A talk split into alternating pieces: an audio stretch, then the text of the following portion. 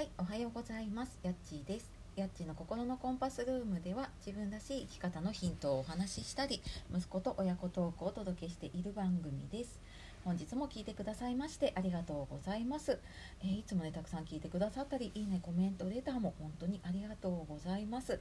えー週明けですね月曜日になりましたがいかがお過ごしでしょうか？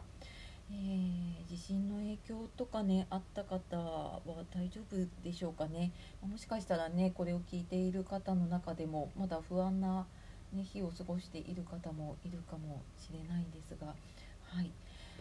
で、えー今日はですね、まあ、週明けでちょっとお天気もねいまいちだなということでちょっとまあ軽い話をしようかなと思いまして、えー本当は教えたくない簡単にタイトルが作れるツールっていうことで、えーお話をしていこうと思います。えこれを聞いているねあなたは SNS の投稿だったりとか何か発信をしようかなと思った時にタイトルだったりとかキャッチコピー言葉で悩むことありませんか？かなかねうまいこう言い回しが出てこなかったりとかなんかしっくりするものがね出てこなくてここにちょっと時間がかかっちゃうっていうこととかねありませんでしょうか？ね、私も結構悩んで いたんですけれども、まあ、これをね解決するのに私はなんかブログをやっている時とかあとまあその後にねコピーライティングをちょこっと勉強した時にあの教えてもらった本とかあとは無料でね使えるツールとかを今日はちょっとお話をしていこうかなと思っています。であ、まあ、そもそもねこのなんか、えーその言葉を選んだりとかねタイトルとかキャッチコピーとかでやっぱりあの必要な人にね、えー自分の言葉だったりとか文章とかをね届けるにはやっぱりあのその届けるためにとかその相手にね関心を持ってもらえるようなタイトルとかなんか言葉っていうのをね使っていくことでねやっぱりより届くのかなって思うんですね。でやっぱりなんかもう考えても出てこない時ってありませんか？でもうなんかもう考えれば考えるほどなんかこうハマっていっちゃってもう何も浮かばないみたいな感じになってでもなんかこういうツールとかを使うと、まあとりあえずなんか言葉をね見ているとあそっかなんかこんな風に考えればいいんだなっていうアイデアがね浮かんできます。でまあ、そういうキャッチコピーとかね言葉のアイデアが浮かんでくるもんであのまずね本は、えーあ今日紹介するものをあのリンク貼っておきますねで本は、えーと「売れるコピーライティング単語帳」っていう神田正則さんがね、え書かれている本で、えーその、まあ、タイトルにも使えるしキャッチコピーにね使えるような言葉がもうとにかく、えー何語入ってあアイデア2000か。あのとにかくね単語の数が多いですね。なのでなんかパラパラって見てるだけであなんかこの言葉使ってみようみたいなのが、えー浮かんでくる本なので、うん、私も浮かばない時はよくこれ引っ張り出してきてなんかパラパラって見てるとあそっかそっかこれ使おうみたいな風にね浮かんできたりとかしますね。はい、であとここからは無料で使えるツールでいくつかあるんですよね。えーとね私今日あ今日使ったタイトルを、まあ、入れたのがコピーメカっていうやつですねキャッチコピー自動作成サイトっていうやつでえーっとその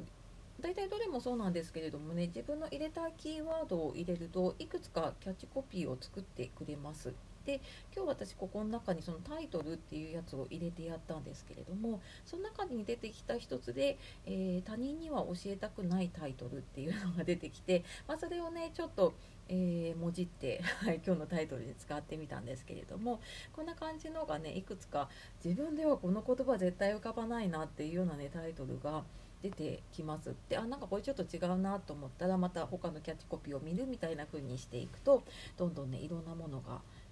出てきます。であとはもう一つああと2つぐらいあるかな。えー、ともう一つねポイッとキャッチコピーっていうやつがあってこれもあのキーワードを入れていくとこれもあのキャッチコピーの案のリストがねすっごいドワーッと出てきますね。いっぱい出てきて。で今日そのタイトルっていうのを入れるとこれうんとね本当言葉遊びだと思ってみるといいのかな。タイトルが「あなたを救う」とかえっ、となんだろうな。あと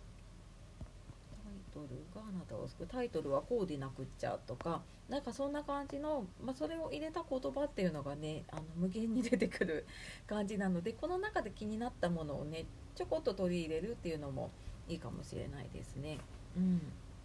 であともう一つ、えー、ブログ作成支援っていうニゴロデザインというところでね、えー、出しているもの。でこれもやっぱりキーワードを入れるとタイトルが5つぐらいかな以下に出てくるんですね。でブログ書いてる方とかあとあのこれ話し言葉にしてもいいと思うんですけれどもあこのタイトルいいなっていうものを選ぶとこれ何がいいかっていうとなんかその本文を提案してくれるんですね。あの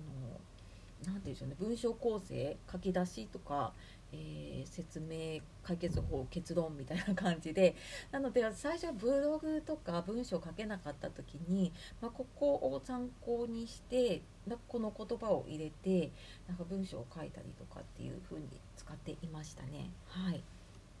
まあ、こんな感じでですね私は本を使ったりあとこのいくつかねサイトもある他にもねあるんですよねただ私はうん使ってるのは大体この3つぐらいが多いかなと思うので、まあ、ちょっとなんか覗いてみてねあの 遊び感覚でやってみると、えー、ちょっとねあの詰まった頭がスルッと流れるようになるかなと思います。はいというわけで、えー、今日もね最後まで聞いてくださいましてありがとうございました、えー、少しでもねお役に立てれば嬉しいです。では素敵な一日をお過ごしください、えー、やっちがお届けしました。さようなら。またね